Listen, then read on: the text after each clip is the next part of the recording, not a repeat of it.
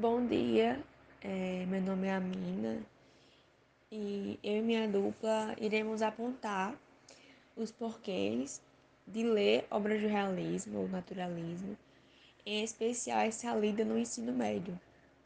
Bom, é, os principais objetivos dos autores nessas obras eram retratar o cotidiano do povo brasileiro, mesmo que ele não fosse belo. Há um forte compromisso com a realidade por conta disso, as obras realistas brasileiras costumavam abordar a população humilde da forma mais visceral possível. Essa busca pela realidade nua e crua fez com que o realismo evoluísse para o naturalismo, um viés com características distintas, que possui ênfase no aspecto natural, biológico e orgânico do ser humano e da sociedade. Isso ocorre nas obras por meio do zoomorfismo, e da animalidade humana. São abordados temas considerados patológicos, na tentativa de demonstrar que a sociedade está doente, e ao contrário do realismo, possuem destaques as classes sociais marginalizadas.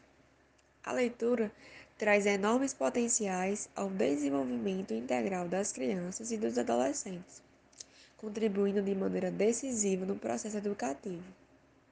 A partir da leitura dessas obras, você pode construir diferentes interpretações que vão formando uma comunidade de leitores que passam a compartilhar suas impressões e aprendem juntos a respeito de temas sociais que precisam ser discutidos.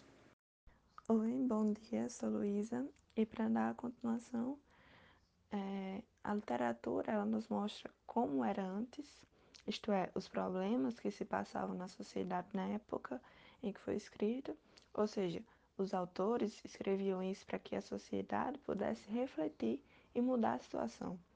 Por este motivo, então, é, a literatura ela tem sido mais um componente presente em provas de vestibulares, pois além de trazer conhecimento da época em que a mesma foi escrita, faz a gente refletir nos dias de hoje também.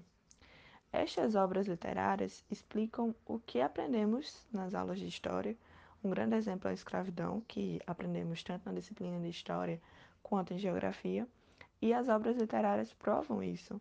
Alguns autores escreviam sobre a escravidão.